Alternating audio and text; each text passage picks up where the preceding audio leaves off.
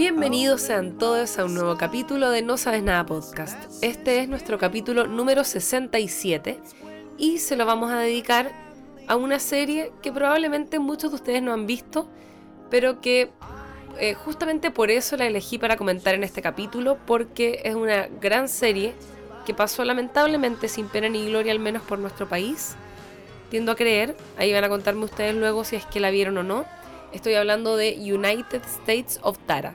Es una serie de Showtime que fue emitida entre los años 2009 y 2011. Tuvo solo tres temporadas, quedó un poquitito a medias, aunque un final no, no del todo inconcluso, pero sí fue cancelada.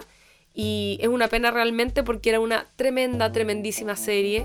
Em, no solo la historia en sí, que ahora la voy a comentar y se van a dar cuenta por qué me gusta tanto, sino que también porque había un tremendo equipo detrás. No solo el casting, porque también tiene un casting muy bueno, sino que también tiene un equipo de guionistas, de productores y de directores detrás que está realmente bueno. Así que el producto es el reflejo de, eso. Les voy a contar un poquitito de qué se trata. Primero les voy a advertir para que no estén después así como, oye, y el José y la Chiri que están callados. No, no están en el capítulo de hoy, estoy solo yo. Eh, esta serie la propuse yo porque la vi yo en su momento cuando fue emitida.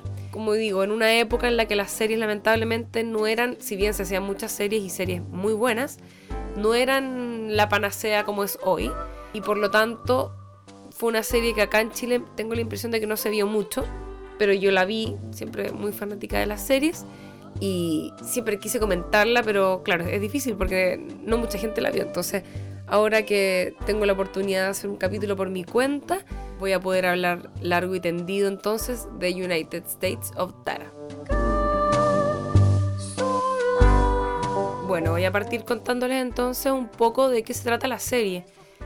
Aquí se cuenta la historia de Tara, que es una mujer, madre y esposa muy joven, que tiene lo que aquí llamaríamos trastorno de personalidad múltiple o trastorno de identidad disociativo. Es decir, ella tiene momentos en su vida, en su día, en el que desaparece ella como Tara, ¿no es cierto? y toma su lugar en su mente, ¿verdad? En su persona, en su personalidad, otras identidades que viven dentro de ella. Ya la premisa, por supuesto, es súper interesante, porque además está tratado como una especie de dramedy. Los capítulos son de alrededor de media hora, si no me equivoco, unos 27 minutos por capítulo, una cosa así, en el que conocemos tanto la parte triste y dramática de, vivir con esta condición psiquiátrica, como también la parte divertida que puede llegar a tener. Y eso es lo que le da, eh, creo yo, todo el condimento a esta serie la hace tan interesante y tan adictiva. Yo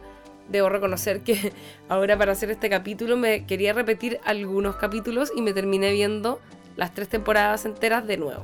Bueno, a partir de lo que decía antes del equipo, que estaba bien interesante, quiero hablar un poco de eso antes de meterme de lleno ya como detalles dentro de la trama.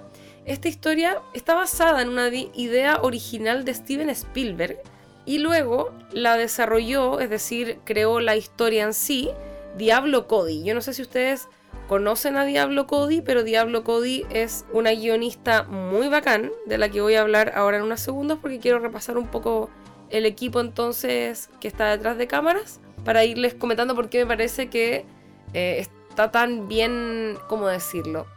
tan bien armado el equipo o tan bien como sentadas las bases de esta serie. La showrunner de la primera temporada fue Alexa Young, que fue guionista de algunos de los mejores capítulos de Friends, de hecho de muchos capítulos de la, de la etapa dorada, podríamos decir, de Friends, que es la primera, la primera mitad de, de toda la serie, que también escribió para Clarissa lo explica todo, para Big Love, otra serie que también pasó un poquitito sin pena ni gloria y que me encantaría comentar. Escribió para Sex and the City y recientemente para Grace and Frankie. Así que seca Alexa Young. Además, contó con Joey Soloway como productor y también guionista de algunos capítulos de la serie. Joey Soloway, no sé si lo conocen, es el creador, guionista y director de Transparent, otra grandísima serie de la que también me encantaría hablar largo y tendido. Y tiene también entonces esta serie un tremendo casting. Tara, la protagonista, es interpretada por Toni Collette. Me imagino que la reconocen. Es eh, la protagonista de Hereditary y también ha salido en, no sé, un montón de películas, desde El sexto sentido. Em, no se me viene ni una hora más a la mente, creo, pero es tremenda actriz, muy seca. Y acá en esta serie se las manda, ya vamos a comentar sobre eso también. Su marido en la serie, Max, es interpretado por John Corbett, que es el actor que interpretaba a Aidan en Sex and the City. Que no sé si vieron Sex and the City o saben quién es Aidan, pero es un hombre maravilloso, amado, referente, al menos para mí, de todo mi interés heterosexual, ¿no es cierto?, hacia los varones. La imagen máxima, John Corbett, Aidan. Minísimo. La hija, Kate, la hija mayor, es interpretada por Brie Larson, que luego ganó un Oscar por su interpretación en la película Room y que también fue la actriz que interpretó a Capitana Marvel. También buenísima película todo esto. Brie Larson, amadísima encuentro yo. Y también actúa Gil, perdón, Keir Gilchrist como Marshall, que es el hijo menor de, de la familia. Él es el protagonista de Atypical. Así que para que vean, ya en el núcleo familiar, tremendos, tremendísimos actores y actrices. Y también hay un par de actores más que me parece eh, relevante mencionar. Está Rosemary DeWitt como Charmaine, que es la hermana de, Tara. Que ella también sale en un montón de cosas. Yo la tengo identificada de cara, pero no sé si vale la pena como comentarlo tan en detalle. Y también está Patton Oswalt como Neil, que es amigo de, de la familia y que es un comediante muy chistoso que sale también en otro montón de cosas más. Así que grandísimo el casting y se nota. Respecto a lo que mencionaba de Tony Colette, eh, lo voy a mencionar yo creo a lo largo de todo el capítulo, pero ella está interpretando a una mujer que convive con por lo menos tres personalidades dentro suya. O sea, está todo el rato como un camaleón así en vivo, viéndola cambiar de un personaje a otro. Y realmente pareciera que fueran distintas actrices interpretándola increíble, muy seca.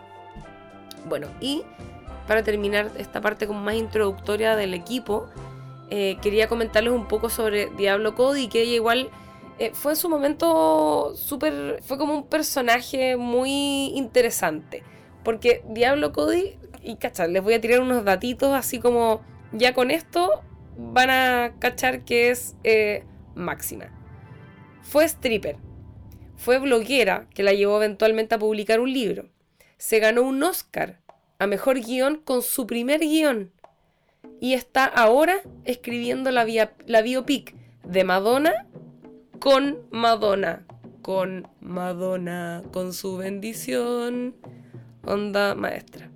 Bueno, Diablo Cody, para que entiendan bien a qué voy con cada uno de estos datitos que les acabo de tirar, fue la guionista de Juno, tremenda película que en su momento fue súper como, no sé, entre revolucionaria hasta cierto punto, irreverente, chora, novedosa, se ganó un montón de cosas, muchas nominaciones a muchas cosas, fue también uno de los grandes papeles interpretados por eh, Elliot Page, ¿verdad? También salía Michael Cera, como que tenía un casting re bueno para la época también.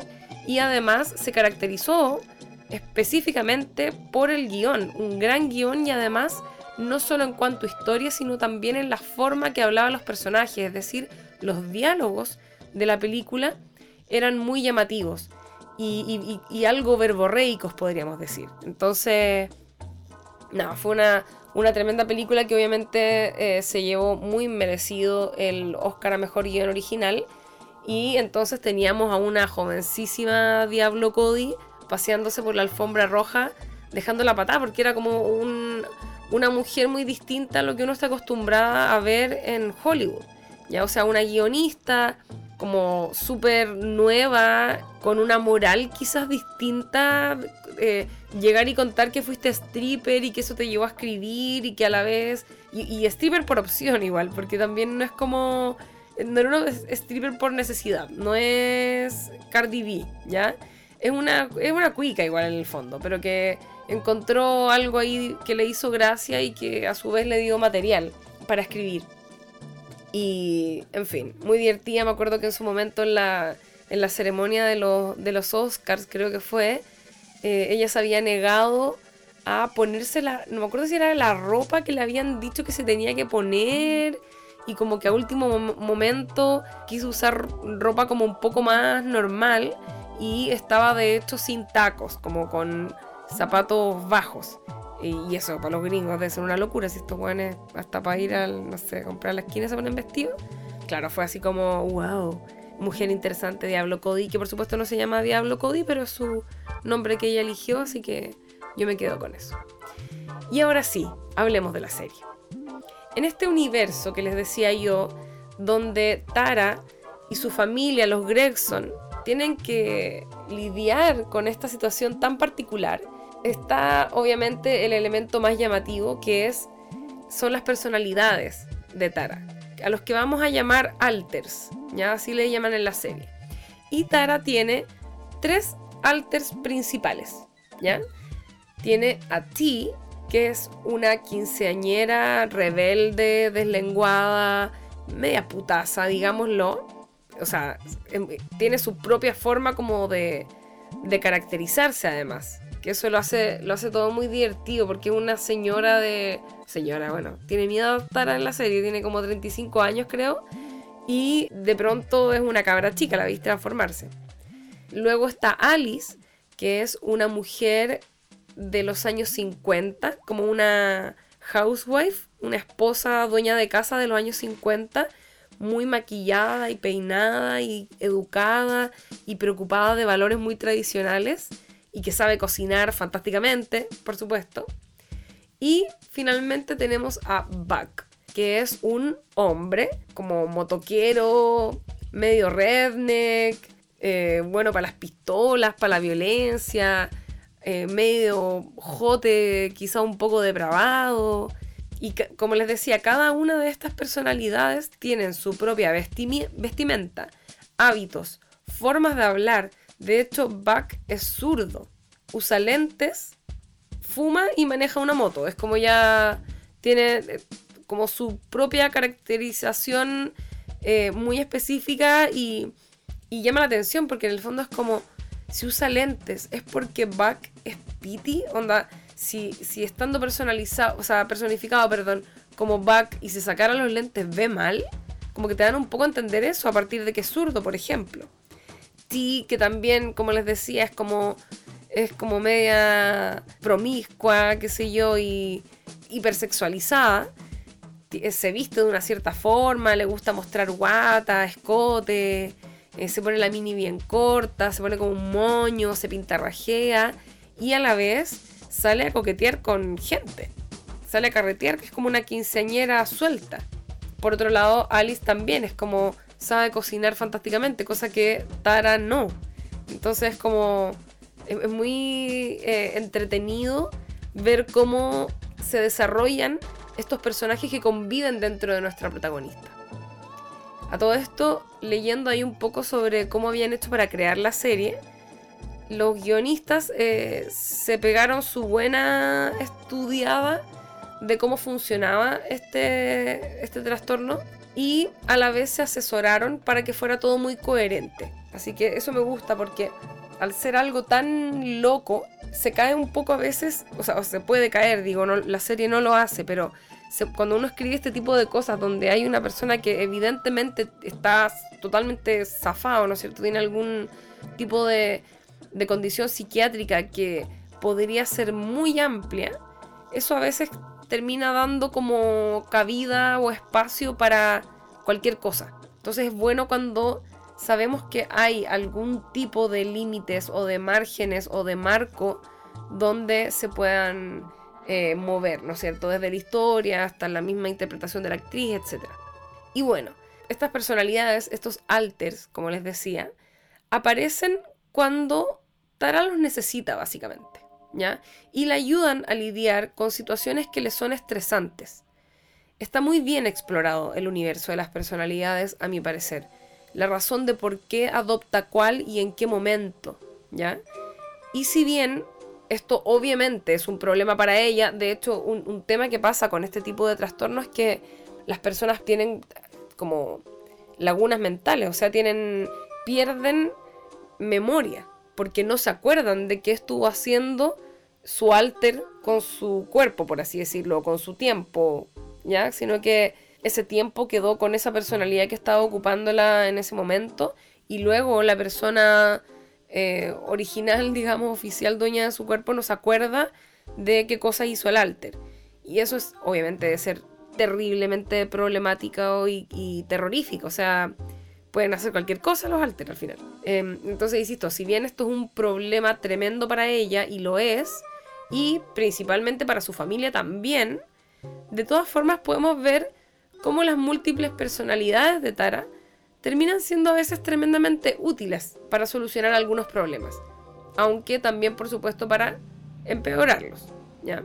La historia te la empiezan a contar a partir de que Tara había estado medicándose por muchos años para evitar que salieran estas personalidades y la arruinaran la vida, básicamente, pero ella decide dejar de tomar con autorización de su terapeuta decide dejar de tomar sus medicamentos porque le ocurre lo que muchas veces se menciona, al menos en la ficción, que es, ¿no es cierto?, que em, los medicamentos de alguna manera la anulan ya mentalmente, como que, claro, no le salen las personalidades, pero su personalidad también queda eh, guardadita ahí como demasiado domesticada quizás. Y eso para ella es un problema porque Tara si bien es una especie como de dueña de casa, igual es artista, tiene un interés en la pintura, se dedica a hacer algunas pegas, algunos trabajos eh, relacionados a la pintura artística, creativa. Entonces, esto obviamente le influía y no le permitía explorarse a ella como persona con todas sus posibilidades y sus matices, ya independiente de, por supuesto, estos riesgos que acarrea el dejar de tomar los medicamentos. Entonces es una decisión que se toma no solo ella con su eh, terapeuta, eh, psiquiatra, sino que también lo toma, es una decisión familiar, ¿ya? Y de alguna manera es también aceptar como familia que ella tenga estos arranques. Y eso lo encuentro genial, porque, eh, y de hecho lo muestran en el primer capítulo, creo, que creo que la primera personalidad que sale, que vemos, es T, que es la, la adolescente, y los hijos dicen que les cae bien sí, ¿cachai? Porque tienen, tiene más o menos la edad de ellos, la hija tiene 15 creo.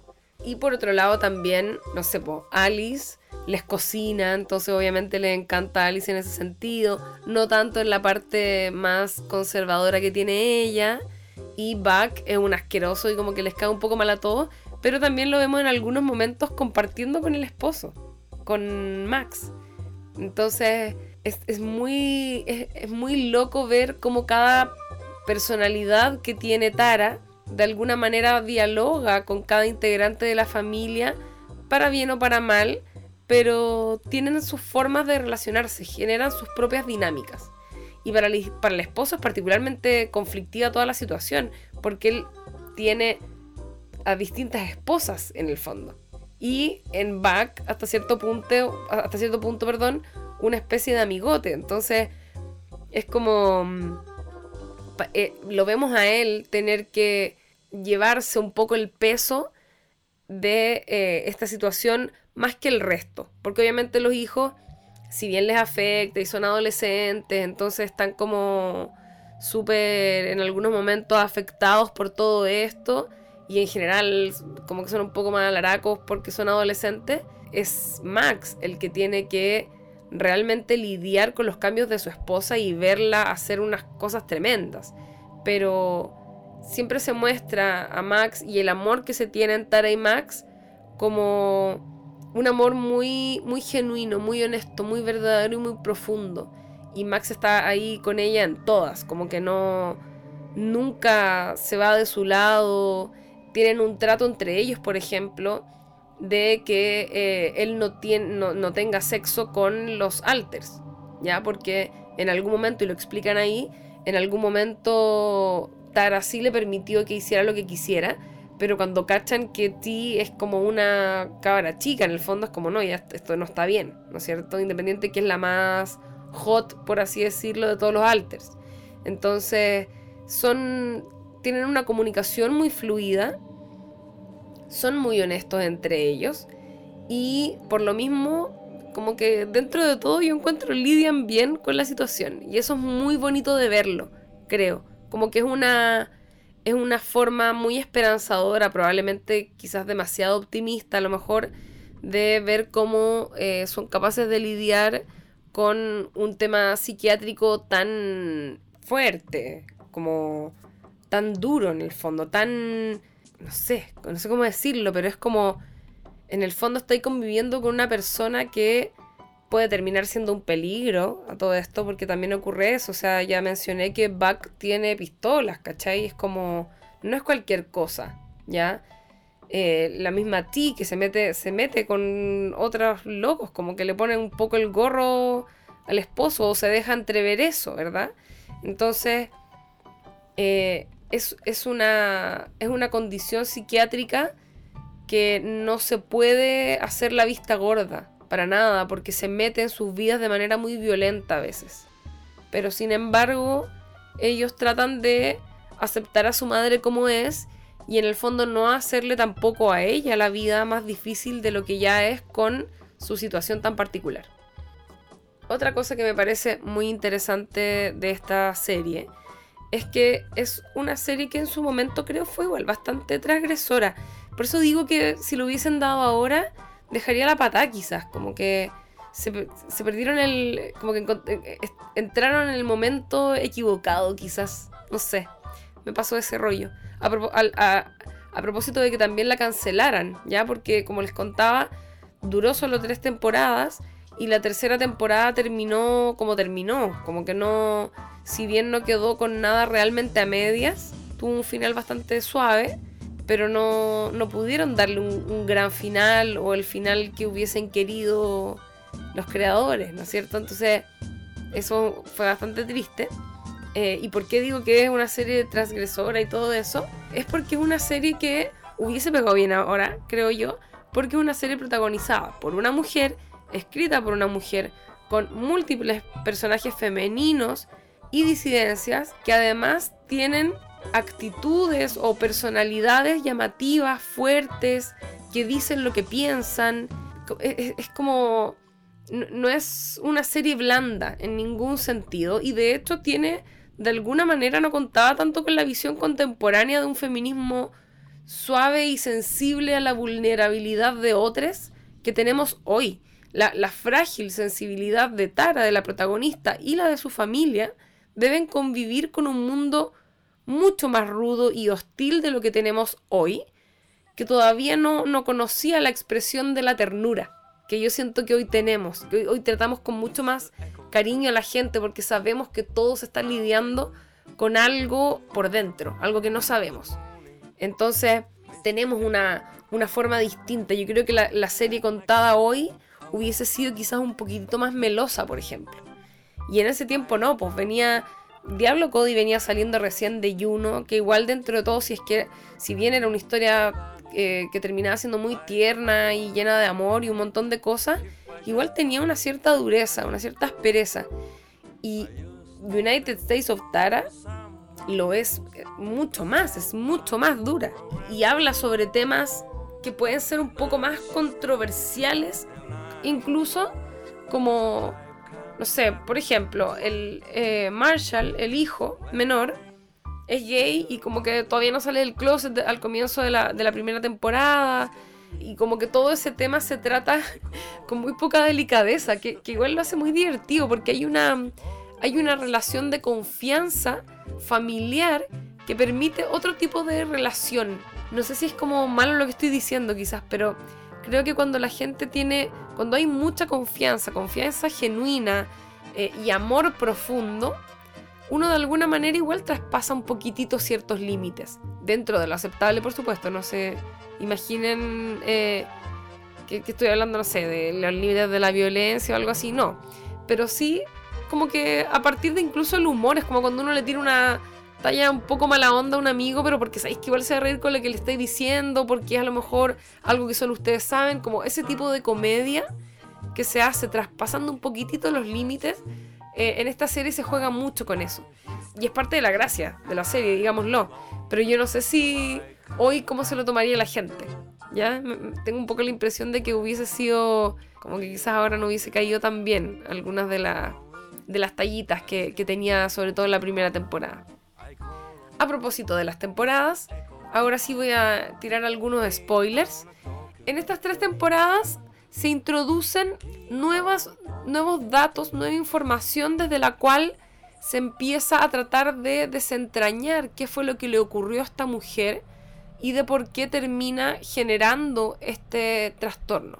Por qué termina eventualmente en su vida generando estas personalidades, estos alters, para ayudarla a vivir, básicamente. Y también se introducen nuevos alters, nuevas personalidades, ¿ya?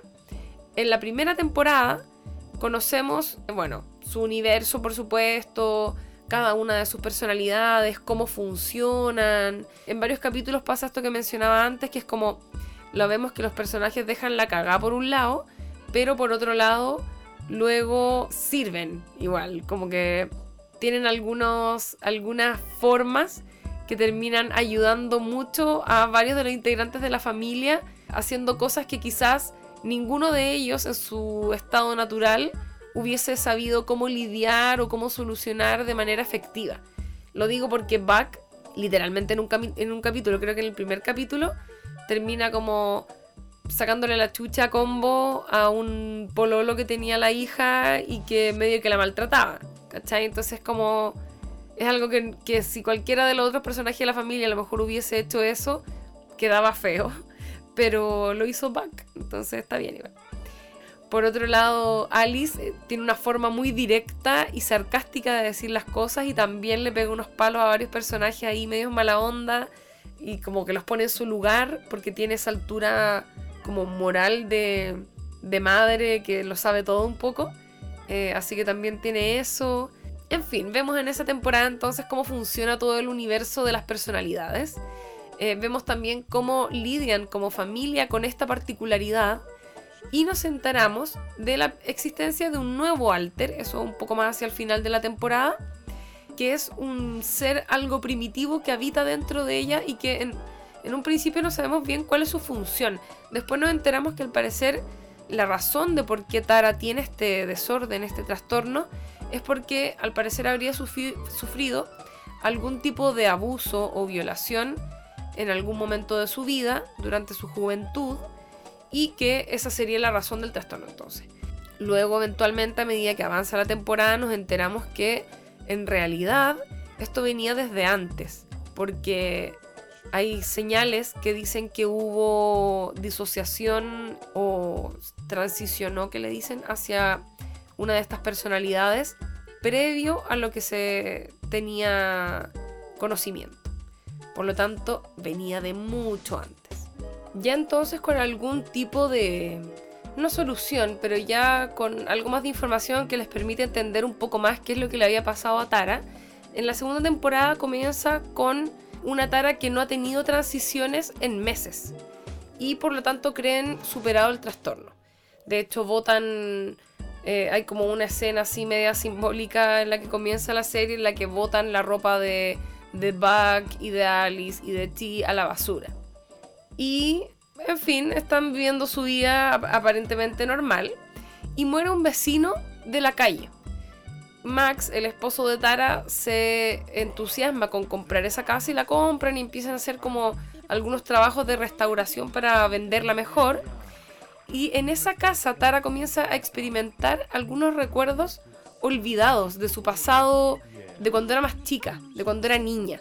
De hecho, a propósito de esto que decía, de la investigación que habían hecho el equipo, ¿no es cierto?, de guionistas eh, de por qué ocurrían este tipo de trastornos, por lo general, la génesis se ubica en abusos en la infancia. Entonces, por ahí un poco empieza a irse eh, la historia.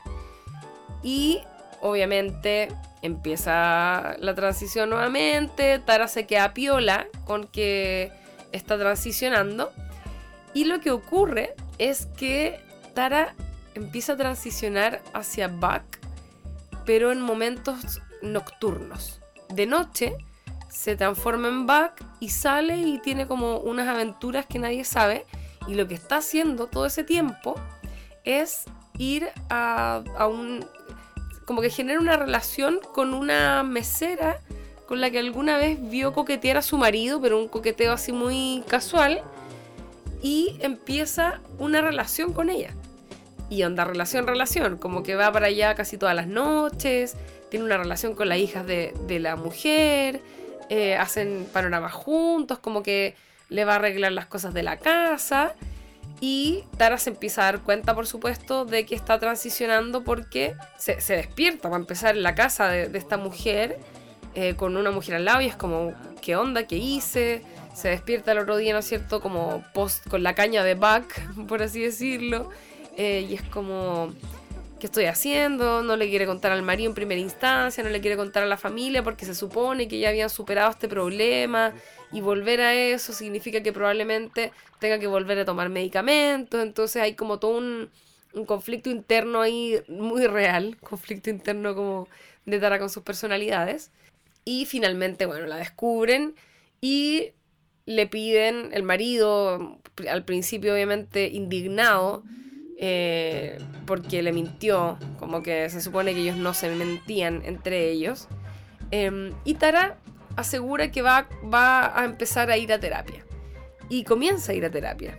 Pero comienza a ir a terapia con su nuevo alter, porque su nuevo alter es Shoshana, que es una psicóloga que está basado el personaje en un libro que le presta un amigo de una psicóloga a la que él realmente asistió y ella la personifica y efectivamente tienen unas sesiones como bacanes eh, de, de, terapia, como que igual hace la pega, como se leyó el libro, en el fondo igual entiende algunas cosas y eventualmente hasta comienza a hacerle terapia al marido, porque Max obviamente es uno de los más eh, afectados con toda esta situación y él nunca ha ido a terapia. Entonces, eh, obviamente la necesita y tiene algunos momentos en el que él se atiende con ella y eso también es muy, muy divertido.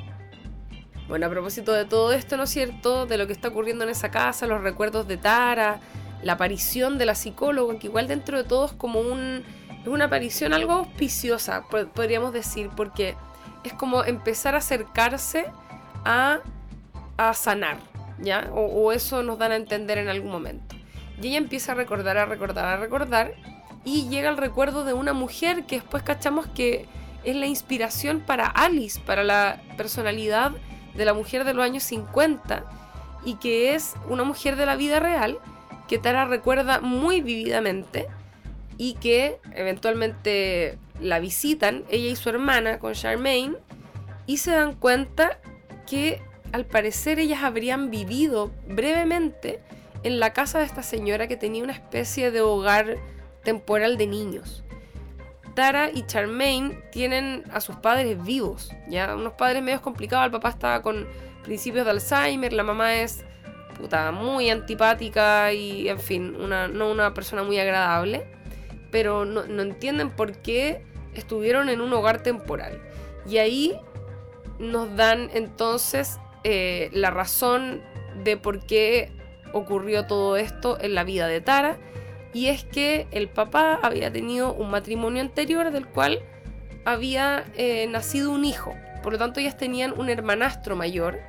Y este hermanastro en algún momento llegó a vivir a la casa con ellas, o sea, con la, con la familia y con ellas chiquititas, con Tara y Charmaine. Y aparentemente el tipo era un pequeño psicópata y habría abusado de ellas eh, y quizás no solo sexualmente. Yo nunca lo explicitan realmente bien, no explican bien qué es lo que él hizo, por supuesto no entran en ese morbo, pero sí se da a entender que el tipo era abusador sexual y quizás qué más, como que era un tipo rarito igual. Entonces mientras solucionaban el problema del hijo, las mandan a ella a este hogar temporal. Y de ahí pasamos a la tercera temporada, donde Tara se siente un poco más recuperada a partir de que ya sabe más o menos lo que le pasó. Hay un, pequeño, un pequeño como, ¿cómo decirlo? Una pequeña tregua quizás. y ella quiere retomar un poco su vida y se inscribe en la universidad para terminar la universidad porque nunca la terminó, eh, clases de psicología precisamente, y conoce a un, a un profesor que también es terapeuta, que está interpretado por Eddie Izzard, que este tipo es como actor, escritor, no sé qué, es comediante inglés, como de género fluido, pero del pasado. o sea, está vivo, digo, pero es como, creo que está vivo, pero es una persona mm, en aquella época en que no se hablaba de este tipo de cosas, él era como, se travestía, él mismo se hacía llamar eh, travesti en su momento, pero Después, obviamente, como que ese tipo de identidad de género tuvo otros, otras eh, formas de llamarse, digamos. Y en fin, él empieza como un poco a trabajar con ella, al principio no le cree, como que para según su visión, ella en realidad no es que tenga estas personalidades, sino que es una actuación, en fin, hay como un rollo ahí que es bastante fome, que la verdad yo por eso terminan cancelando la tercera perdón, la serie en la tercera temporada porque la tercera temporada no tuvo buenos ratings y a mi parecer la verdad es que se pone bastante mala en esa, en esa temporada. Yo, la, yo de hecho la dejé de ver en su momento cuando la veía, porque era una serie que me motivaba mucho, la dejé de ver a comienzos de la tercera temporada, porque caché que se puso fome o, a mediados por ahí. Y fue como, ay, ya, chao. Yo como que en esas situaciones me enojo, como que, loco, me tuviste viendo tres temporadas y la agua se pone mala, que falta respeto. Así que mm, ahí yo la dejé de ver y ahora me vi el final por primera vez, habiéndome visto igual todos los capítulos para porque eran buenos. Eh, y no, pues efectivamente es harto más fome, es insatisfactorio, se pone fome y no, como que no terminan de explicar bien algunas cosas, a mi parecer, de lo ocurrido en su infancia, como que se mueven muy rápido a este momento de la universidad y como a meter otros personajes y otras cosas, y hay cosas que no quedaron bien resueltas. Eh, y es básicamente fome. Resuelven algunos conflictos, eh, le dan como cierre a algunas tramas y la temporada termina también media fome que un poco en, el, en la tecla esa de como todo puede volver a reactivarse de nuevo y como que esto nunca para. Pero nada, no, no me gustó a mí el final. Creo que fue un poco triste lo que pasó con esta serie porque es realmente muy buena. No he mencionado todo esto nada de los otros personajes que tienen son súper buenos. La, la, perdón, el personaje que interpreta a Brie Larson, la hija, es muy divertida, es realmente muy divertida. Tiene como, ¿cómo se dice? Como, tiene chispeza, ya una cosa así, al momento de, de hablar y de tirar sus comentarios. Ella es una adolescente que en el fondo está buscando como su lugar en el mundo y no lo encuentra nunca y como que quiere plata, entonces trabaja en algunas cosas y después las deja tirar y como que va todo el rato cambiando de pega y un poco de eso se trata, pero en el camino encuentra cosas muy divertidas. Yo creo que un poco está, me imagino que el personaje está un poquitito basado en, en la propia Diablo Cody. Eso me imaginaba yo mientras veía la serie. Ahora, yo dije antes que tenía 15 años. No, me parece que es más grande, porque creo que ya estaba graduada. Debe tener quizás los 18 recién cumplido, algo así. Y el hermano menor, el, hijo menor, eh, Marshall, es como un gay sofisticado que escucha jazz y tomate chai y es como muy divertido eso también, como que le salió un hijo muy como potifruncis eh, a esta familia que igual es media desastrosa. Ellos viven en Kansas, como en un pueblucho. Eh, el papá, ¿no es cierto? Eh, Max, John Corbett, Aidan. Es como un loco que trabaja como con la fuerza de su cuerpo, toma chela, como que son mucho más lote y Marshall salió así como intelectual, seco, eh, muy sofisticado, me encanta. Por otro lado también la hermana de, de Tara, que ya la he mencionado, Charmaine, parte siendo un personaje medio insoportable en la primera temporada, pero yo tengo la impresión de que quizás no supieron como encontrarle bien para dónde iba, como la línea del personaje y eventualmente la encuentran y se pone muy buena, muy buena, como, como personaje divertido, y es muy como egocéntrica, pero empieza a crecer y a desarrollarse de manera muy genuina, muy creíble, una relación de hermanas entre ellas. Y ella entra de lleno a la historia de Tara, en el fondo cuando empezamos a descubrir qué fue lo que le ocurrió a Tara en su infancia, está, eh, o sea, inseparablemente ligada a la historia de Charmaine. Entonces, están ahí como las dos un poco de la mano siempre en esta vida, ayudándose, peleando también porque son hermanas, pero siempre ayudándose un poco y como sosteniéndose la una a la otra para entender qué mierda pasó. Y se nota que Charmaine de alguna manera también tiene resabios de, de, lo que le pasó en la infancia, pero no los vivió quizás con tanta intensidad como los vivió Tara, que era un poco más mayor que ella. Entonces eso es como bien bonito también de observar. Y tiene su propio desarrollo de trama, eh, en fin, dentro de la serie, como que se empareja. Eh, no voy a contar eso en realidad porque es como parte quizás de algo que podrían ir descubriendo, pero, pero tiene también como eventos divertidos que le ocurren y la forma en que ella tiene de lidiar con eso, porque es como una loca súper poco tradicional. Si bien quiere algo tradicional en su vida, no es tradicional ella. ¿ya? Eso también lo hace muy divertido. Yo viendo la serie me daba cuenta que la serie en sí misma trataba de buscarse a sí misma todo el rato, de como entenderse, de entender cuál era, como de qué se trata todo esto, por así decirlo, encontrar el sentido a su propia vida. Y me dio la sensación de que, eh, y lo dicen explícitamente en algún momento, es como, esta es una gran historia de amor, ¿cachai? Y lo muestran en principio como la historia de amor del matrimonio, que es como, bueno, un, un matrimonio que se sostiene realmente, así literalmente contra viento y marea, porque se aman profundamente en el fondo y eso como que sostiene algo que está todo el rato siendo muy golpeado pero hay una intención eh, de permanecer juntos y de, de realmente contener y sostener al otro en su locura, en, lo que sea, en lo que devenga, que eso lo hace como muy bonito. También, como les decía, el amor de hermanas es algo que también es muy potente en la historia. Y el amor en general de familia, de cómo, cómo se debe lidiar con la condición psiquiátrica de uno de sus miembros. ¿ya? O sea, la relación entre los hijos y la mamá, muchas veces se pone en conflicto y sin embargo es una familia que termina igual súper unida a pesar de todo. Y es, un, es un, bonito, una bonita lectura a, ese tipo de historias. ¿Qué pasa cuando uno de los integrantes de una familia tiene una condición psiquiátrica de tal magnitud? Eh, no es menor en el fondo y la, y la, serie se hace cargo de eso, creo. Em, de manera muy bonita. Bueno, y además, y ahora vuelvo a mencionarlo, o sea, Tara Tony Colette realmente interpreta de manera magistral a todos los personajes que hace. Desde la misma Tara, que es un agrado de ver, porque es como una buena, como mamá y todo, pero joven y como súper chora y todo. Pero además, cada vez que, de hecho, cuando ella transiciona hacia los otros personajes, tiene, hay como un momento, que se acompaña, por supuesto, de una de un arreglo ahí como musical de sonido, no sé cómo se llama eso. Em, y la vemos cómo eh, se desvanece un poquitito, ¿no es cierto?, para, para volver en sí. Y es increíble. O sea, cuando pasa de un, de un personaje a otro, ya sea de Tara a un alter o de un alter a Tara, es increíble cómo el, el, ejercicio actoral que tiene Tony Colette para moverse de un personaje a otro. Y le quedan todos los personajes así, pero ya increíblemente bien. Es como ver a un camaleón cambiar de color o mimetizarse con el fondo eh, así en vivo y en directo, es increíble. No, muy bien todo. las actuaciones en general impecables, la producción impecable.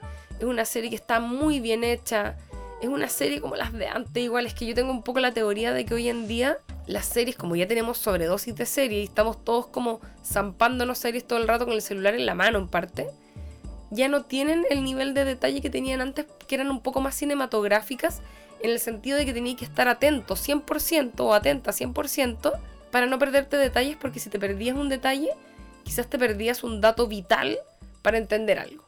Eso ya no ocurre, yo siento. Como que igual te lo dicen en voz alta por si acaso, como que te lo vuelven a repetir o algo.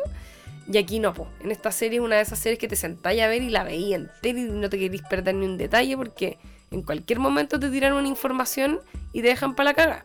Se las recomiendo tanto como que que ganas de que terminen de escuchar este capítulo y la busquen. Yo la encontré, les comenté, muy rápidamente en internet, en, la primera página de streaming.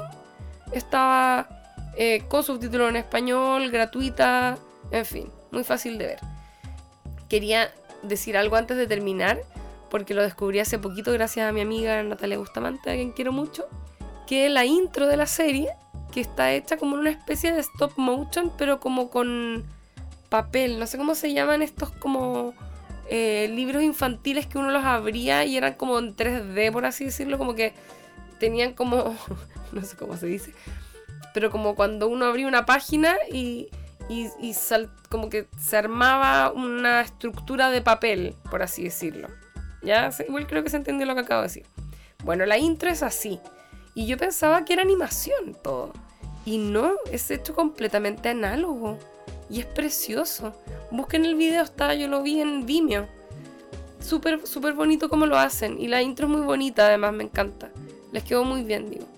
Así que eso, eso con United States of Tara. Creo que no tengo nada más que agregar. Me, estuve 50 minutos hablando sola, compadre, y te la dejo. Em, gran, grandísima serie entonces. Espero les haya gustado todos los datos eh, que les tiré, que no sé si habrán sido interesantes o no para ustedes. Vean la serie, es una tremenda, tremenda serie. De esas que vale la pena rescatar. Yo que me la vi ahora después de mucho tiempo, imagínense, 10 años después de la, existencia de esta serie y no me pareció para nada desactualizada, fíjense. Como ya más allá de quizás el, el, no sé, la falta de smartphones puede ser, pero más allá de eso, no, está súper bien, súper bien la serie. Y altísima calidad de guion, súper bien todo de actuación, como les decía. Así que espero se motiven a verla y si lo hacen, por favor, coméntenos a nuestro Instagram. También he visto que dejan algunos comentarios en SoundCloud. Pueden hacerlo también, por supuesto, a nuestro Instagram. Yo soy arroba lulala del barrio en Twitter y en Instagram, por si a veces también me quieren hablar por Twitter. Así que eso. Me quedo hasta aquí entonces con este capítulo, el número 67 de No Sabes Nada Podcast. Nos vemos, nos escuchamos en otra oportunidad. Espero no haberles dado la lata eh, y que les vaya muy muy bien. Esta voz completamente gangosa que tengo es porque estoy resfriada, pero tengo un resfrío común, no es COVID. Y les cuento además que hice este capítulo en uno de mis peores dolores menstruales que he tenido en mi vida. Pero aquí estoy, trabajando para ustedes. Un abrazo a todos, que estén muy bien y nos vemos en la próxima. Chao, chao.